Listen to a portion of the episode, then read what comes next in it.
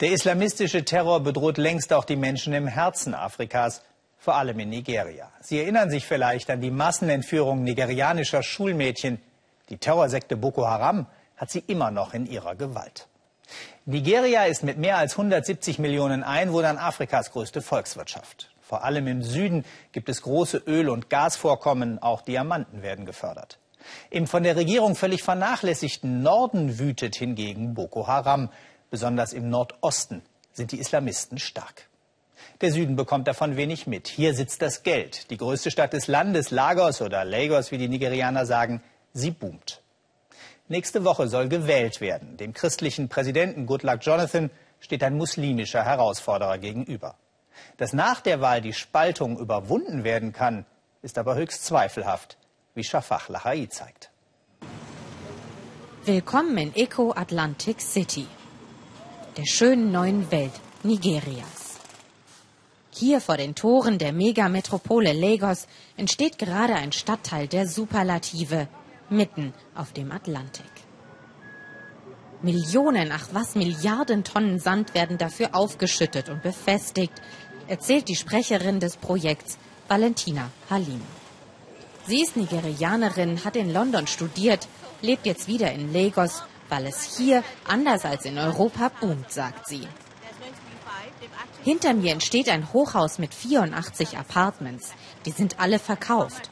Das kleinste mit zwei Zimmern kostet 710.000 Dollar. Das sind ja Preise wie in Manhattan, sage ich. Ja, wir wollen ja auch sein wie Manhattan. Und so soll das nigerianische Manhattan mal aussehen. Luxuswohnungen im Luxusviertel für Luxusmenschen. Und immer mehr können sich das auch leisten, im Süden Nigerias wohlgemerkt. Finanziert und gebaut wird das Projekt von ausländischen und nigerianischen Investoren und Ingenieuren. Mit Boko Haram und dem Leid im Norden des Landes scheint das hier gar nichts zu tun zu haben. Der Terror ist doch weit weg und hoffentlich bekommen sie es dort bald in den Griff. Im Süden des Landes wächst die Zahl der Superreichen und die Zahl derer, die es mal werden wollen.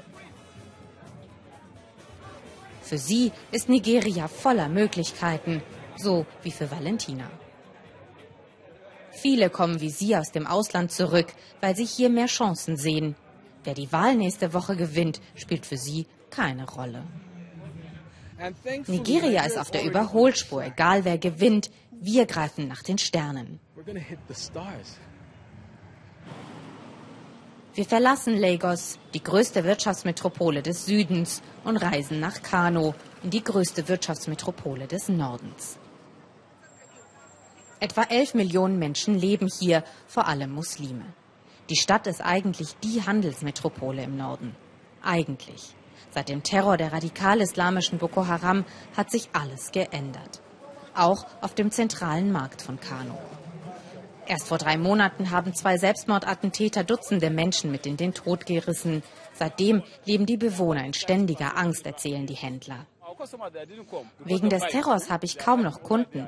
Die kommen nicht mehr hierher. Mein Geschäft ist zu 80 Prozent eingebrochen. Fehlende Kunden, das sei die eine Sache. Schlimmer noch wäre, dass sie ihre Waren nicht mehr exportieren könnten.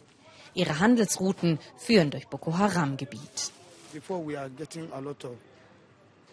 Früher hatten wir viele Kunden in unseren Nachbarländern Niger, Kamerun und Tschad.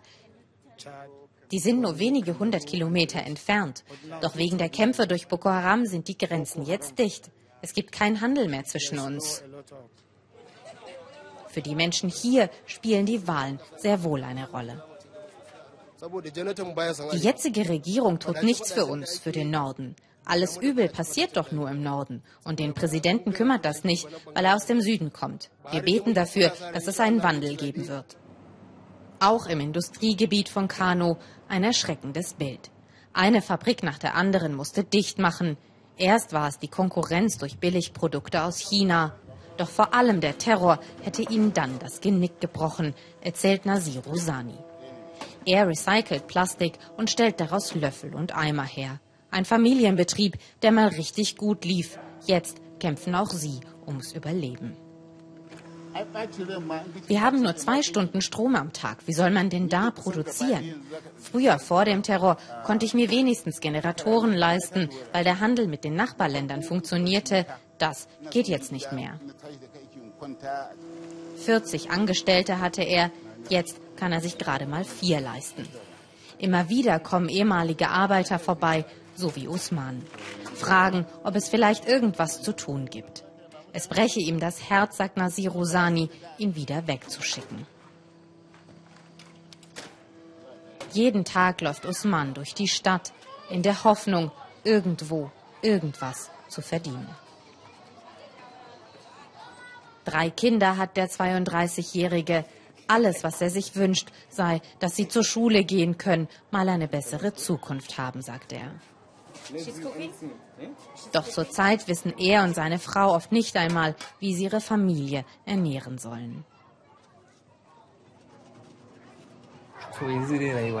Unser Leben ist ein ständiger Kampf. Jeden Tag geht es nur darum, etwas zu essen zu bekommen. Es ist so schwer, eine Arbeit zu finden. Dabei bin ich doch jung und stark. So geht es abertausenden Menschen im Norden Nigerias. Während die jungen Erfolgreichen im Süden nach den Sternen greifen, greifen sie nach jedem Strohhalm und beten. Die Ungerechtigkeit sei vielleicht mal ein Grund gewesen, warum sich manche Männer der Terrorgruppe Boko Haram angeschlossen hätten, sagt Usman, aus Hoffnungslosigkeit und um sich zu wehren.